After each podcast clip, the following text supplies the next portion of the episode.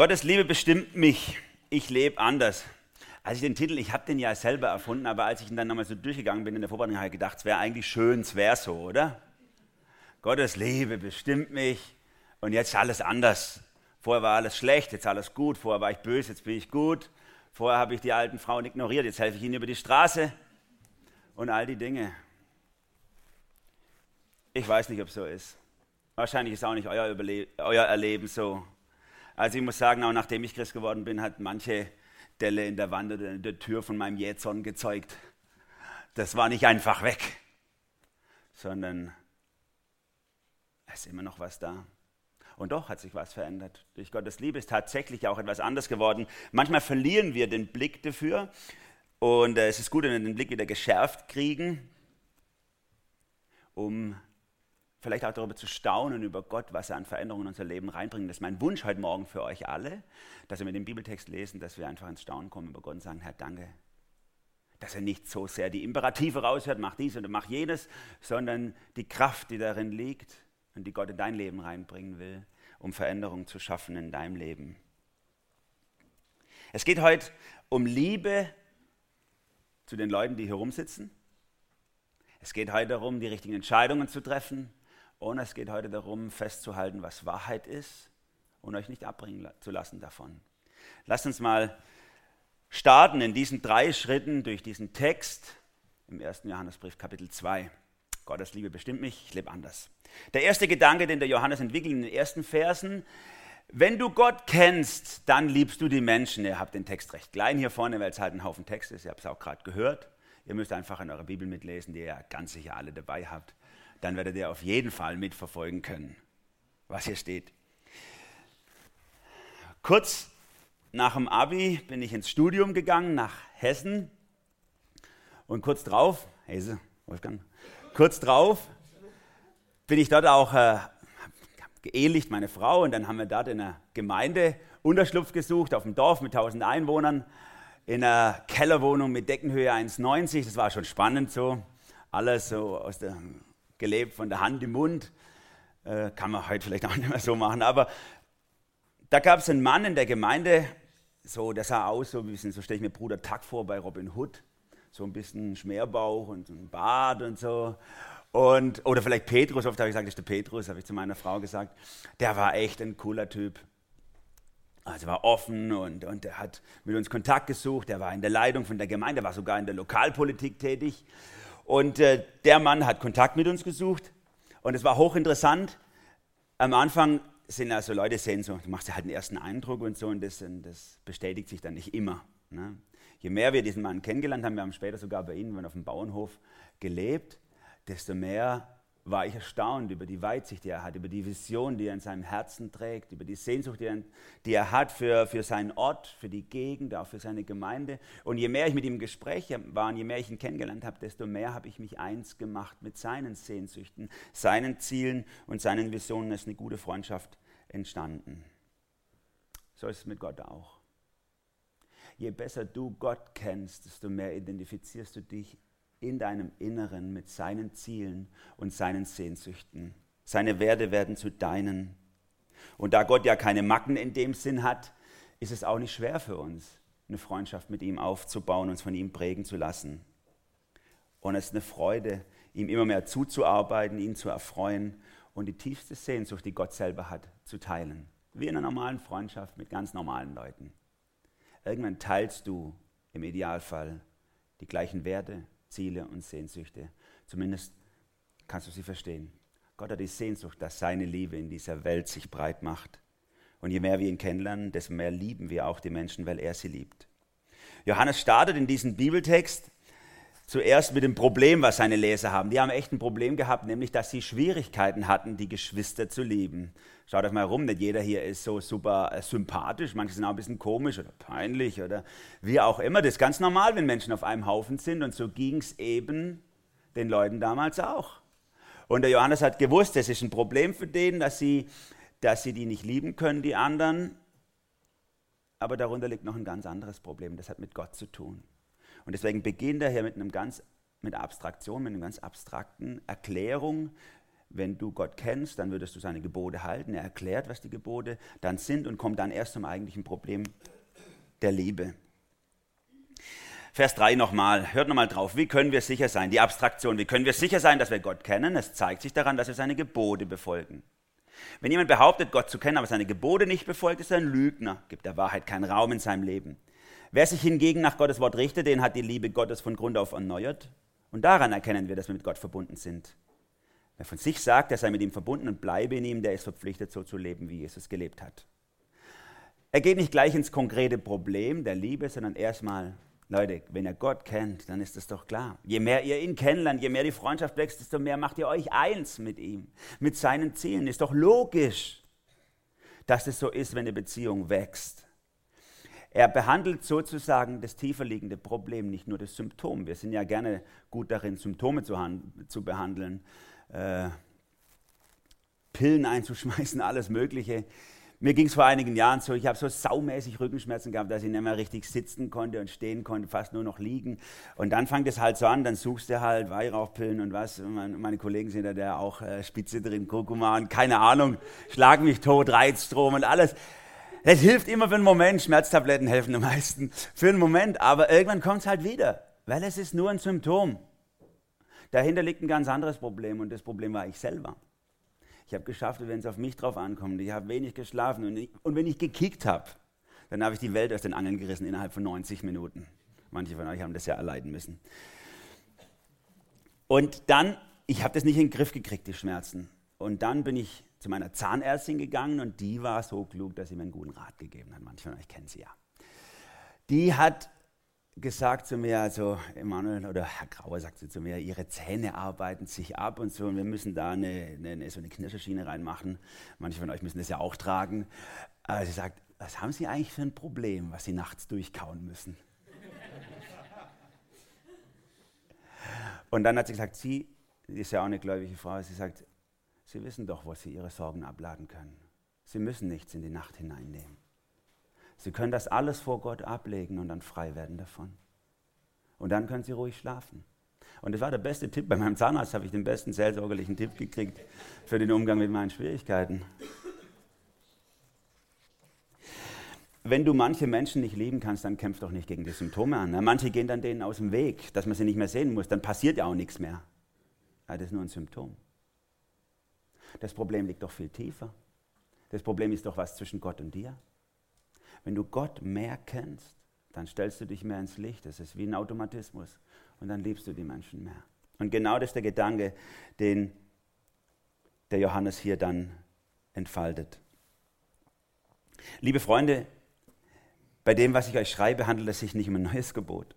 Es ist jenes altes, alte Gebot, das ihr von Anfang an gekannt habt. Das ist die Botschaft, die euch verkündet wurde. Und doch ist das, was ich euch schreibe, auch ein neues Gebot. Neu, weil das, was es fordert, von Jesus Christus erfüllt wurde und auch bei euch Wirklichkeit geworden ist. Ja, die Finsternis vergeht, das wahre Licht hat schon zu leuchten begonnen. Dass wir einander lieb haben sollen, dass Gott Beziehung will, das ist nichts Neues. Das ist ganz normal, das hat Gott von Anfang an gesagt. Von Anfang an war das logisch. Es ist das alte Gebot, bitte geht so miteinander um. Und doch ist es was Neues. Weil es hat sich nämlich die Voraussetzung geändert. Früher standst du vor Gott und hast gesagt, oh Mann, Gott will das, äh, ich kann das nicht. Wer kann schon Gott hat damals meinen Mann nicht gekannt, als er dieses Gebot erlassen hat. Sonst hätte er das anders gesagt. Man kann doch nicht jeden Menschen lieb haben. Und wir finden es verzweifelt, stehen wir davor und sagen, ich schaffe das nicht. Und jetzt hat sich was verändert. Das Setting hat sich verändert. Jesus ist gekommen, hat an deiner Stelle dieses Gebot getragen, hat dieses Gebot erfüllt. Und an deiner Stelle und in dir drin arbeitet er an der Umsetzung dieses Gebotes. Auf einmal ist alles wiederum neu geworden. Deswegen beschreibt er das auch als ein neues Gebot. Du musst dich nicht mehr abkrampfen. Jesus erledigt das Gebot für dich, erledigt es mit links. Und deswegen kann Johannes davon sprechen, dass die Finsternis vergeht und das Licht aufleuchtet. Die Finsternis, oh Gott, ich schaffe das nicht. Oh Gott, ich bin, es ist nicht möglich. Und das Licht leuchtet auf. Oh Gott, danke, du kannst es. Du kannst alles. Ich, ich muss es gar nicht können. Ich gehe nur an deine Hand. Du führst mich durch. Ich mache euch Mut. Hört auf, euch abzukrampfen. Lernt einfach Gott mehr kennen. Dieses, diese Tiefenschicht ist die, wo nachher den großen Ton in eurem Leben vorgibt. Und je mehr ihr euch mit Gott identifiziert, in der Zeit, die ihr mit, mit ihm verbringt, in der Freundschaft, die sich entwickelt, in der Vater-Kind-Beziehung, desto mehr macht ihr euch mit ihm eins und desto mehr schlägt sich das dann auch im konkreten Leben nieder, in den Symptomen. Sie werden von Gott selber gelöst in euch. Und ihr, und ihr kommt immer mehr in dieses Licht hinein, von dem Johannes hier schreibt. Ab Vers 9 beschreibt er dann dieses konkrete Problem und er, er nimmt diese Lichtmetapher mit. Wer behauptet, im Licht zu leben, aber seinen Bruder oder seine Schwester hasst, der lebt in Wirklichkeit immer noch in der Finsternis. Doch wer seine Geschwister liebt, lebt im Licht und bleibt im Licht und nichts kann ihn zu Fall bringen. Wer seine Geschwister hasst, lebt in der Finsternis. Er tappt im Dunkeln umher und weiß nicht, wohin er geht. Die Finsternis hat ihn blind gemacht. Letzte Woche habe ich mein Fahrrad bei uns in die Garage reingestellt. Und dann ist mir aufgefallen, dass da Papier drin liegt, Papiermüll. Vier Zettel Papier, die auf dem Boden schon festgebappt waren, irgendwelche Kassenzettel und so. Und irgendwie ist es über mich gekommen, ich habe mich aufgemacht und habe diese vier Zettel mit Müll, also diese Müll aufgehobenen Mülleimer gemacht. Irgendwie der, der Himmel war so schön, der Frühling hat sich angekündigt, die Sonne hat geschienen, die Vögel haben gezwitschert. Ich habe Lust gehabt, mich zu bücken und die vier Zettel aufzuheben. Glaubt mir, das lag, die lagen den ganzen Winter durch schon da. Aber ich habe keine Lust gehabt, das zu machen. Ist doch klar. Also die Zettel haben sich nicht verändert, die Probleme haben sich nicht verändert, aber das Setting hat sich verändert, dass ich auf einmal Lust hatte, das anzugehen. Und das ist genau der Punkt, von dem Johannes hier redet. Aufräumaktionen in unserem Leben zeugen nicht davon, was für tolle Kerle oder Christen wir sind, sondern die zeugen davon, dass es neu geworden ist. Wenn Gottes Vögel in unserem Herzen zwitschern, Gottes Sonnenschein unser Herz durchflutet, dann haben wir auf einmal Lust, den Müll wegzuräumen. Vorher hat er uns vielleicht nicht mal gestört, oder wir haben es nur unterbewusst wahrgenommen, dass er überhaupt da ist, wenn es Winter ist. Jetzt ist es anders. Klar, du kannst auch den Winter konservieren in deinem Leben. Ist möglich. Wer im Finstern bleibt, der tappt im Dunkeln. So steht es hier. Dann geht es uns wie den Molchen oder anderen Leute, die dauernd in der Dunkelheit sind. Da bildet sich dann das Auge zurück. Die sehen nichts mehr. Du siehst nicht mehr die Fehler von dir selber. Manche fühlen sich ganz fromm und sind nur im Winter gefangen. Du siehst auch nicht mehr die anderen Menschen mit dem, was sie brauchen und was Gottes Wunsch für sie ist. Wer im Dunkeln lebt, verliert an Sehkraft. Wenn Gottes Licht in dein Herz flutet, dann bekommst du Lust aufzuräumen und es ist eigentlich nur Gott, der dich dazu motiviert hat, es zu tun. Das ist der erste Gedanke von Johannes. Lern Gott intensiver kennen und dann liebst du die Menschen auch mehr. Denn das ist das Grundproblem von uns. Und der zweite Gedanke, den Johannes hier dann weiterentwickelt in der Mitte des Kapitels, wenn du Gott liebst, dann triffst du klare Entscheidungen. Wenn du Gott liebst, triffst du klare Entscheidungen. Ich habe vor ein paar Wochen in meinem Büro mal ein paar Bücher umgebaut und dabei fiel mir meine alte Konfirmationsbibel in die Hände. Und ähm, die ist schon ein bisschen zerlesen, meine erste Bibel, Luther-Übersetzung. Und und da habe ich einen Haufen so Karten und Briefchen und alles Mögliche. Ich glaube sogar noch ein paar getrocknete Blumen oder so drin gehabt. Da habe ich so eine kreative Phase gehabt. Und, und da fällt, als ich die Bibel in die Hand nehme, eine Karte raus. Und ich bürge mich so, um sie aufzuheben. Dann merke ich, dass es eine Karte ist, die mein Vater mir geschrieben hat. Ich habe das Datum sogar draufgeschrieben. Ich war 18 Jahre alt. Und es war nachts. Er hat die Uhrzeit immer aufgeschrieben. War 0 Uhr 3. Ich war und die Sorge hat ihn umtrieben und wie es so sein Stil war, hat er mir ein Gedicht verfasst. Ich stelle mir vor, er steht in meinem Zimmer und es ist das totale Chaos. In meinem Zimmer, es ist nachts, 0.13 Uhr, der Bub ist weg, er weiß nicht, wo er ist und die Kommunikation funktioniert auch nicht so gut. Und dann fängt dieses Gedicht an, oh weh, oh Graus, wie sieht's hier denn aus?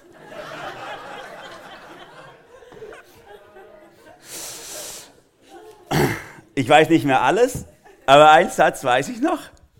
Da steht, wenn das ein Spiegelbild ist von deinem Herzen, dann leide ich um dich Sorgen und Schmerzen. Und als ich das so gelesen habe, erst musste ich weinen, dann habe ich gelacht, weil ich habe gemerkt, das ist der Spruch, den ich meinen Kindern auch dauernd drauf drücke. Wenn dein Herz so aussieht wie dein Zimmer, dann ist es aber schlecht um dich bestellt. Da merkt man, wie man so konditioniert wird von daheim. Ne? Also, ich habe aus diesem, aus diesem schönen Gedicht die Sorge eines, eines Vaters rausgehört um seinen 18-jährigen Sohn, der denkt, er kann schon die Welt aus den Angeln reißen und irgendwo ist, nur nicht mehr bei seinem Vater. Und genau so eine Sorge entdecken wir hier, wenn Johannes zu den Leuten schreibt. Stellt euch vor, der Johannes ist so gegen Ende seines Lebens. Er ist ein alter Opa. Er hat alles erlebt. Jesus, Kreuzigung, Verfolgung, jeden Dreck hat er erlebt. Und dann sitzt er so am Ende, ich stelle mir das vor, auf seinem Schaukelstuhl, auf seiner Terrasse und dann treibt ihn die Sorge um seine Kinder um und er schreibt ihnen diese Dinge. Meine lieben Kinder, ich schreibe euch, weil euch eure Sünde um Jesu Willen vergeben sind. Vers 12 und jetzt Vers 13. Väter, ich schreibe euch, weil ihr den kennt, der von allen Anfang an da war. Ihr jungen Leute, ich schreibe euch, weil ihr den Bösen besiegt habt, den Teufel. Lasst mich nochmal sagen und dann geht er nochmal los. Kinder, ich schreibe euch, weil ihr den Vater kennt. Väter, ich schreibe euch, weil ihr den kennt, der von allem Anfang an da war. Ihr jungen Leute, ich schreibe euch, weil ihr stark seid. Das Wort Gottes ist in euch lebendig, bleibt in euch und ihr habt den Bösen besiegt. Also ich denke, er schreibt nicht wirklich an Kinder, Jugendliche und Erwachsene, sondern er, er, er spricht uns an in den, in den Stationen, wo wir gerade stecken. Du startest, oder die meisten Leute starten ja mit Gott so wie ein Kind. Sie legen, legen die Hand in Gottes Hand und, und, und, so ganz kindlich lernen sie ihn kennen, gehen so die ersten tapsigen Schritte und dann kommt so Saft- und Kraftphase, wo man denkt so, ich besiege alles, das Böse und alles, was ich zu kämpfen habe. Und dann wird, kommt auch die Ernüchterung und das Ganze. Und, und dann wächst man so in die, in die Reife des Glaubens hinein und merkt, meine Kraft ist doch sehr, sehr begrenzt. Und eigentlich ist es Gott, auf den es ankommt am Ende. Und wenn wir ehrlich sind, sind diese Phasen wahrscheinlich immer alle drei gleichzeitig irgendwie in unserem Leben. Wir haben also die Kinderphase, oh Herr, ich habe keine Ahnung für mich. Oder dieses, auf geht's, Jesus, mir zwei, wir heben die Welt aus den Angeln oder diese Phase der Abgeklärtheit, wo man auch weiß, um was es geht. Und der Johannes, der spricht so echt schön, also wenn man das so liest, die paar Verse, so, ach, ihr, wart so, ihr habt so einen super Weg gemacht, ihr seid mit Jesus gegangen, ist so klasse, wie ihr unterwegs seid, ihr habt es echt gut unter die Füße gekriegt, ihr seid die, die Gas gegeben haben, einen guten Kampf gekämpft. Da ist doch was im Busch, wenn der so schreibt. Und tatsächlich, jetzt kommt ein Brocken, den er ihnen auftischt, deswegen muss er sechs Verse lang ihnen mal so den Weg aufzeigen, den sie schon gegangen sind, denn jetzt wird es ein bisschen hart. So ähnlich wie meine Tochter, die ist gerade vier Jahre alt, die sagt zu allem Essen, mag ich nicht. Und dann, und dann zähle ich ihr auf, was sie schon alles gegessen hat, von dem sie dachte, sie mag es nicht und wie toll es doch geworden ist. Und da sie das Grün, Grünzeug im Reis schon schafft und, und, und irgendwann, ich rede mir den Mund fusselig und irgendwann kriege ich sie irgendwie dazu, dass es ist. Manchmal auch nur, weil ich so schnell rede, dass sie nur noch mit Nachdenken beschäftigt ist und nicht mehr merkt was ich hier reinschiebe. Und dann kriegt man das irgendwie hin und am Schluss sagt Papa, das schmeckt aber. Ja? So ungefähr beim Johannes hier. Er sagt ihnen, hey, was habt ihr für einen super Weg gemacht? Ist doch klasse, mit Gott unterwegs zu sein und so. Und jetzt kommt's. Liebt nicht die Welt. Hängt nicht euer Herz an das, was zur Welt gehört. Wenn jemand die Welt liebt, hat die Liebe zum Vater keinen Raum in seinem Leben. Denn nichts von dem, was diese Welt kennzeichnet, kommt vom Vater, ob es die Gier des selbstsüchtigen Menschen ist, seine begehrlichen Blicke oder sein Prahlen mit Macht und Besitz. All das hat seinen Ursprung in dieser Welt. Und die Welt mit ihren Begierden vergeht, doch wer so handelt, wie Gott es will, wird für immer leben. Ist offensichtlich. Also die Leute hatten nicht nur ein Problem damit, andere lieb zu haben, sondern sie hatten auch ein Problem damit, klare Entscheidungen zu treffen. Jo, so ein bisschen Christ sein, sonntags in Gottesdienst okay und dann der Rest von der Woche ziehe ich mit meinen Freunden ums Haus und ist ja egal drück mein Auge zu. Oder so ein bisschen nehme ich noch von diesem und jenem und von allem Möglichen mit und ratzfatz verrutschen unsere Maßstäbe, verrutschen die Werte. Äh, um was ging es nochmal im Leben? Um was ging es nochmal im Glauben? Ach, irgendwie Sonntag bin ich hier, das reicht. Oder am Freitag im Teenie-Kreis oder wo auch immer ihr rumhängt mit anderen Christen. Johannes ist brutal radikal hier. Er sagt, dein Herz kann nur einem gehören. Ist Gott drin, dann wird er nach und nach das andere verdrängen aus deinem Herzen.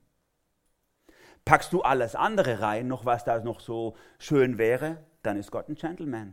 Er drängt sich nicht in den Vordergrund. Der zieht sich zurück. Sagt, okay, ist deine Entscheidung. Entweder, so sagt Johannes, füllt Gott dein Herz aus oder die Welt. Diese Welt füllt dein Herz aus. Und dann führt er das ein bisschen genauer aus, was diese Welt ist. Ich weiß nicht, ob das erschöpfend ist, aber zumindest nennt er mal drei Punkte hier. Das eine ist die Gier, die Begehrlichkeit und den Stolz. Das sind die Sachen, die diese Welt kennzeichnen und sie sind super unbeständig.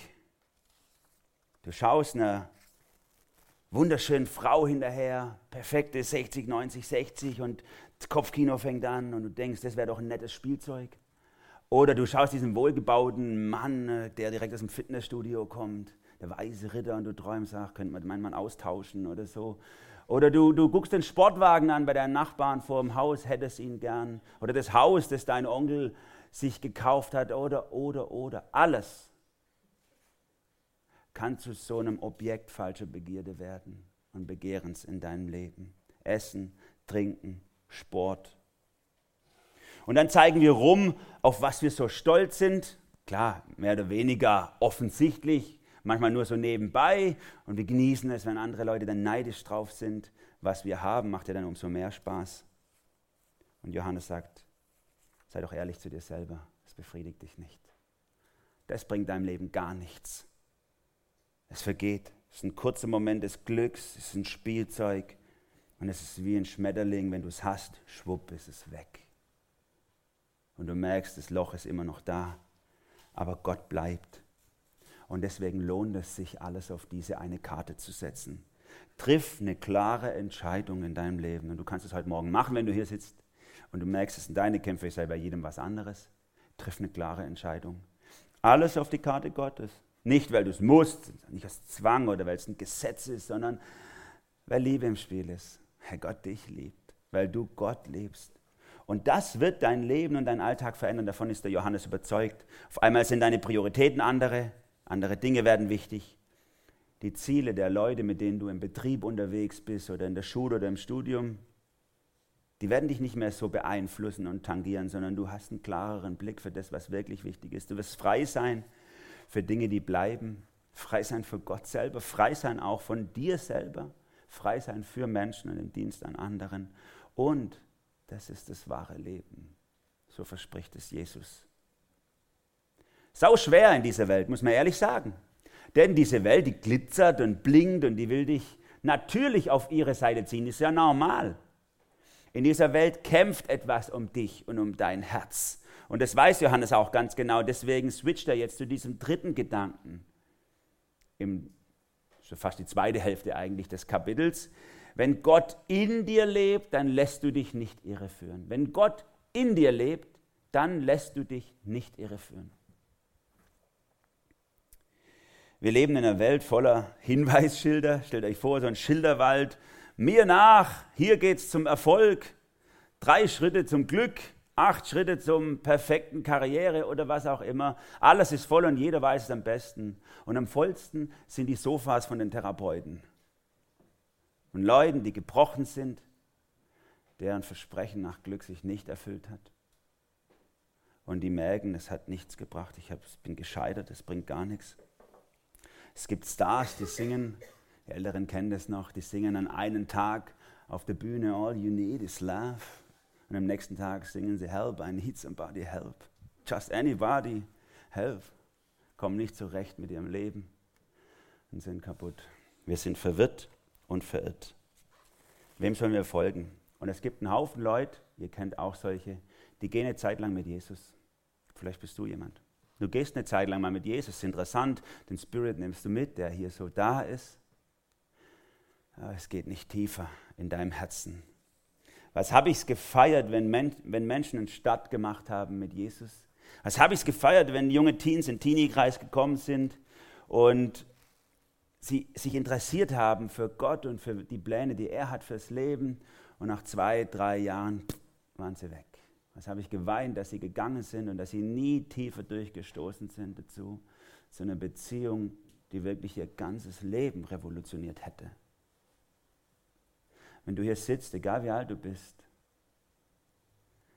das, was du hier spürst an Liebe, an, an, innerem Geist, das ist nicht alles. Es gibt was viel Tieferes. Es gibt die Beziehung mit dem Schöpfer von Himmel und Erde selber. Und diese Beziehung ist, hat eine ganz andere Qualität als nur so ein Gefühl von Gemeinschaft, von, von innerem, was weiß ich was, was du hier spürst, wenn du hier bist. Wie viele kehren Gott den Rücken nach so einer Zeit, wo sie mal ein bisschen aufgetankt haben unter den Frommen. Und so war es auch bei Johannes. Ab Vers 18 schreibt er, Kinder, die letzte Stunde ist da. Ihr habt ja gehört, dass vor dem Ende ein Gegenchristus kommt, der Antichrist. Inzwischen sind, wie es die Ankündigung entspricht, viele solche Christusfeinde aufgetreten. Daran erkennen wir, dass die letzte Stunde angebrochen ist. Diese Christusfeinde nahmen zwar früher an unseren Zusammenkünften teil, aber sie gehörten nicht wirklich zu uns. Hätten sie zu uns gehört, dann wären sie bei uns geblieben, doch sie haben sich von uns getrennt und dadurch wurde deutlich, dass letztlich keiner von ihnen zu uns gehörte. Der Johannes ist sauhart. Er sagt, die, die gegangen sind, die, die nicht mehr da sind, die, die zwei Jahre im Teenie-Kreis waren oder im Jugendkreis einen Moment gegangen oder hier im Gottesdienst ein paar Mal aufgeschlagen sind und weg sind, die haben nie wirklich zu uns gehört. Boah, was für ein Urteil fällt der eigentlich über die Menschen? Und wenn du dann nachguckst in dem Neuen Testament, dann merkst du, eigentlich rezipiert er nur Paulus, 20 Jahre vorher war Paulus, wo schon sowas gesagt hat, dass das kommt, die Verführung und dass solche Sachen auftreten werden, Menschen, die zu uns gehören und die nicht wirklich zu uns gehören. Und er nimmt sogar Jesus auf, zwar etwa 50 Jahre vorher, wo Jesus darüber spricht, dass eben alles aufwachsen wird in der Welt, das Gute wird wachsen, durch das, was Jesus gebracht hat, wird vieles Gutes wachsen, aber auch das Böse wird reif werden. Und wir merken erst am Ende eigentlich, wo jemand stand. Wir können nicht unterwegs sagen, du, du, du und du, ihr seid keine richtigen Christen, raus. Es ist nicht möglich, wir können nicht ins Herz reingucken, aber Gott kann es. Er sieht, wo du stehst. Er sieht, ob du wirklich ein wiedergeborenes Kind Gottes bist, ob es neu geworden ist, ob es Licht geworden ist oder ob du nur den Spirit mitnimmst, der hier da ist. In jedem Fall ist eins klar, sagt Johannes, Christen sind keine Solokünstler. Wer Christ ist, geht in die Gemeinschaft von Gläubigen. Man kann Christ sein, nicht einfach nur im Wald leben, in der Natur oder für sich zu Hause auf dem Balkon. Das geht mal, aber nicht durchgehend. Denn der Geist Gottes selber treibt uns in Gemeinschaft. Warum? weil Gott selber Gemeinschaft lebt. Das ist der Sinn von Dreieinigkeit, Vater, Sohn und Geist. Es ist Beziehung, es ist Gemeinschaft, es ist Liebe. Und jeder, der von diesem Geist ergriffen wird, der sucht Gemeinschaft, der will Gemeinschaft, der will dort sein, wo andere Christen sind. Und eigentlich, wenn Gott in dir lebt, dann lehrt der Heilige Geist dich das selber in deinem Herzen. Das muss dir eigentlich gar niemand sagen. Und das ist der Gedankengang von Johannes hier, Vers 20. Euch aber hat der, der heilig ist, Jesus Christus, seinen Geist gegeben. Und durch diese Salbung habt ihr alle die nötige Erkenntnis. Ich schreibe euch also nicht etwa deshalb, weil euch die Wahrheit unbekannt wäre. Im Gegenteil, ich schreibe euch, weil ihr sie kennt. Und weil ihr wisst, dass die Wahrheit niemals eine Lüge hervorbringt. Die wussten Bescheid. Du weißt Bescheid. Wenn du mit Gott verbunden bist, dann weißt du Bescheid. Dann treibst dich in die Gemeinschaft mit anderen Christen. Dann bist du wie so ein Segelschiff und der Heilige Geist kann mit seinem Wind blasen in dein Segel und er treibt dich dahin, wo er dich haben will. Wenn du mit Gott im Inneren verbunden bist, dann merkst du, dass du auch verbunden bist mit der weltweiten Familie Gottes. Wer zur Familie Gottes gehört, der lebt in dieser Familie. Gut, Geschwister kann man sich nicht aussuchen, die sind halt da aber trotzdem treibt es uns dazu. Es kommt vor, dass einer unserer Kinder mal sagt im Zorn, es ist für eine scheiß Familie hier. Es ist zum Kotzen, diese Familie. Und dann so, ich, der Rest lasse ich, erspare ich euch. Aber spätestens über, über nächsten Essen hocken alle wieder am Tisch. Es gibt so eine innere Kohärenz von der Familienzusammenhalt, der ist einfach da. Wir gehören zusammen. Und so ist es in der Glaubensfamilie, wir gehören zusammen. Du kannst einmal hier rausrennen und sonntags, also was der wieder gesagt hat oder die, schrecklich. Aber wir gehören zusammen.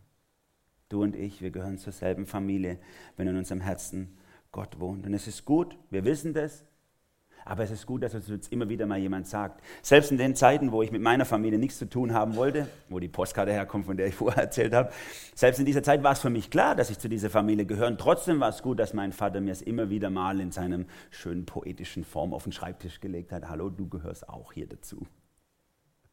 Es ist gut, dass uns jemand daran erinnert. Und so auch Johannes hier. Seine Leser wissen Bescheid. Sie wissen Bescheid, dass Christsein sich vielleicht auf zwei kleine Imperative zurückführen lässt. Bleiben Jesus dran, bleiben in der Gemeinschaft. Punkt. Eigentlich total easy. Und trotzdem sagt das immer wieder, Christentum ohne Jesus ist Blödsinn. Christentum ohne Gemeinschaft mit anderen Christen ist Schwachsinn. Er muss es sagen, obwohl er weiß, dass sie es eigentlich wissen. Und Johannes ringt um diese schlichte Wahrheit im Leben seiner Zuhörer und sagt, erinnert euch dran, ihr wisst es doch eigentlich. Jesus, darum geht's. Gemeinschaft mit anderen Christen. Darum geht's. Und er nimmt sich nochmal extra Zeit ab, Vers 22. Wer ist der Lügner schlechthin? Es ist der, der leugnet, dass Jesus der von Gott gesandte Retter, der Christus ist. Genau das tut der Antichrist. Und damit lehnt er nicht nur den Sohn ab, sondern auch den Vater. Denn wer den Sohn ablehnt, hat auch keine Verbindung mit dem Vater. Wer sich jedoch zum Sohn bekennt, ist auch mit dem Vater verbunden. Lasst euch also durch nichts von der Botschaft abbringen, die ihr von Anfang an gehört habt. Wenn ihr an dem, was ihr von Anfang an gehört habt, festhaltet, werdet ihr mit dem Sohn und mit dem Vater verbunden bleiben. Und damit erfüllt sich die Zusage, die Jesus Christus uns gemacht hat. Wir haben das ewige Leben. Ich schreibe euch diese Dinge, um euch vor denen zu warnen, die versuchen, euch irrezuführen. Es gibt doch gerade genug Leute, die sagen, Hauptsache Gott. Mit Jesus, das ist mir alles ein bisschen das too much. Es reicht doch, wenn ich an Gott glaube. Gerade genug Leute kenne ich, die so glauben. Und, ja, und, und, offensichtlich war das von Anfang an ein Problem in der Christenheit. Menschen, die sagen, ja, so ein bisschen gläubig schon okay, aber bitte, mein Leben will ich leben. Und Johannes sagt, das ist Blödsinn. Mein Vater hat diesen alten Spruch immer wieder gesagt, na, ein halber Christ ist ein ganzer Unsinn. Das war einer seiner Lieblingssprüche. Das war so ein Trigger in meinem Ohr. Ein halber Christ ist ein ganzer Unsinn. Das ist ganz schön hart, hä? aber Johannes sagt nichts anderes hier. Es ist vielleicht manchmal gut, wenn uns jemand ein klares Wort in unser Leben reinspricht und sagt, mach keine halben Sachen. Es geht nicht nur um ein bisschen Feeling, ein bisschen Gott glauben. Es geht auch um Jesus in deinem Leben zu haben. Sonst kannst du es bleiben lassen. Und an Jesus scheiden sich auch die Geister. Meine lieben muslimischen jugendlichen Freunde, mit denen ich so gern Fußball spiele und mit denen ich auch gern meinen Glauben teile und ihnen mal von Jesus sage, sobald ich anfange von Jesus, es ist so wie ein Mantra bei denen, ach, hau ab mit deinem Scheiß Jesus, das ist immer die Reaktion. Hau ab mit deinem Scheiß Jesus. Die wollen das nicht hören. Es ist klar, obwohl ja eigentlich Isa ein hoher Prophet wäre im Islam, wollen sie das nicht hören. An Jesus scheiden sich die Geister. Vers 27, denkt daran, der Heilige Geist, mit dem Christus euch gesalbt hat, ist in euch und bleibt in euch. Deshalb seid ihr nicht darauf angewiesen, dass euch jemand belehrt. Nein, der Geist Gottes, mit dem ihr ausgerüstet seid, gibt euch über alles Aufschluss. Und was er euch lehrt, ist wahr und keine Lüge. Poetisch gesehen wäre das jetzt die Inklusio. Er hat es ja gerade vorher schon mal gesagt. Äh, ihr wisst alles, muss euch niemand lehren. Der Heilige Geist lebt in dir und der sagt es dir. Und jetzt sagt es nochmal am Schluss sozusagen ihr wisst alles, der Heilige Geist ist in euch, der Leute, hör einfach mal hin. Wenn Gott in deinem Leben wohnt, dann spürst du das in deinem Herzen, dass es darum geht. Es geht um Jesus. Und du hast die innere Bestätigung in deinem Herzen.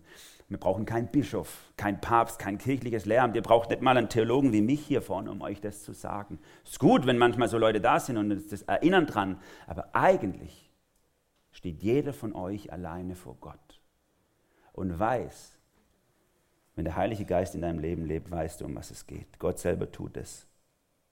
Deswegen ist das Allerwichtigste, dass du an Jesus dranbleibst. Denn der führt dich in alle Wahrheit. Er lehrt dich alles, was es zu glauben wichtig ist. Und deswegen schließt Johannes damit auch. Darum bleibt in Christus, wie Gottes Geist es euch gelehrt hat. Vers 28. Das ist das Entscheidende, meine lieben Kinder. Bleibt in Christus. Wenn wir mit ihm verbunden bleiben, werden wir bei seinem Erscheinen voller Zuversicht vor ihn treten können. Wir müssen, wenn er wiederkommt, nicht befürchten, von ihm zurückgewiesen zu werden. Er doppelt es nochmal richtig, weil ihm das so wichtig ist. Bleib in Jesus. Wenn du auch alles andere vergisst, ist nicht so wichtig, wie du aussiehst, alle möglichen Symptome, vergiss es. Bleib in Christus. Und dieses Bleiben in Christus ist keine Aktion im eigentlichen Sinn, sondern ist eher was Passives. In Christus bleiben das lasse ich zu. So ungefähr, wenn jetzt im Frühling ich meine Tochter an die Hand nehme und mit ihr mal wieder auf den Spielplatz gehe. Ich liebe es, mit ihr durch den Park zu laufen zum Spielplatz. Und dann legt sie ihr Patschehändchen in meine Händchen. Also meistens biete ich es ihr so an beim Laufen und dann legt sie ihre Hand rein und ach, das ist so süß und knuffig, die kleine Speckhand.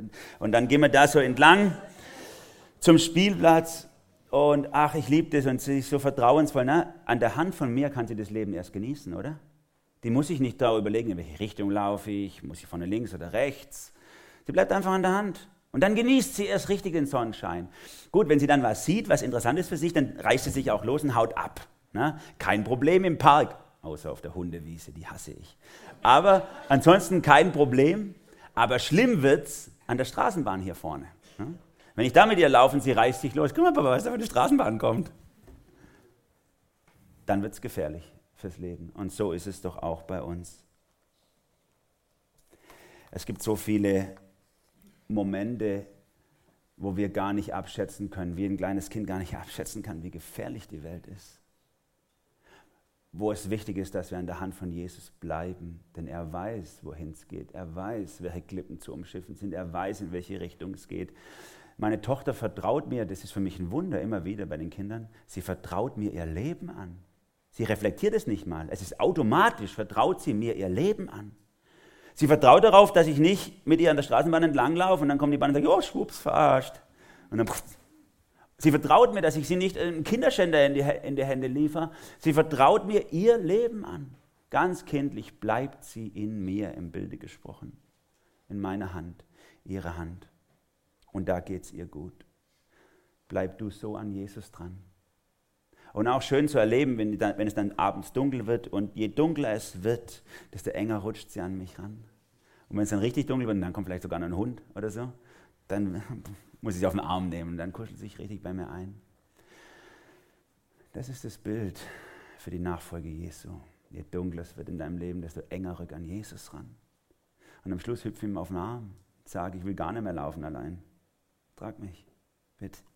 Du weißt, wo es hingeht. Und Jesus nimmt dich so gerne an die Hand, führt dich, lenkt dich, leitet dich durchs Leben und bringt dich sogar in der Ewigkeit ans Ziel. Und deswegen, wenn Gott in dir lebt, dann hör auf den Heiligen Geist, der in deinem Herzen ist. Er wird dich nicht irreführen. Und du wirst alles wissen, was du brauchst fürs Leben. Ich komme zum Schluss.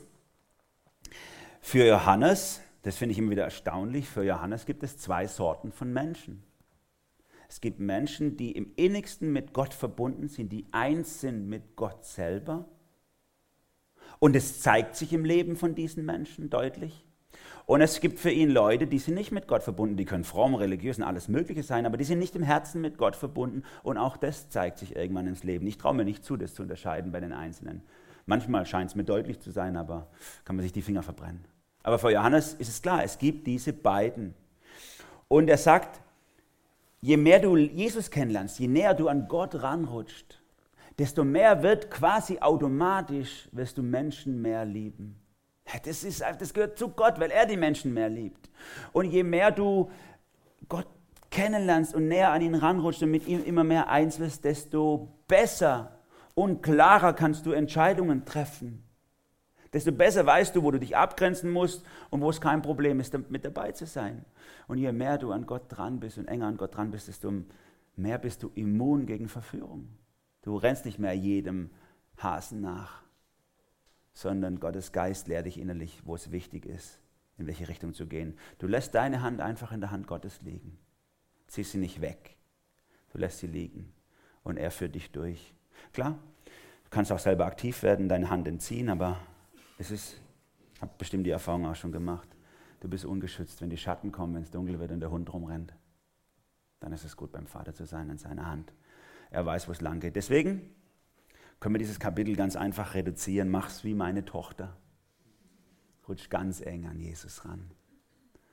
Und, und berg dich bei ihm. Leg deine Hand in seine. Er führt dich durchs Leben, durch gute und schlechte Zeiten. Das ist gut so. Amen.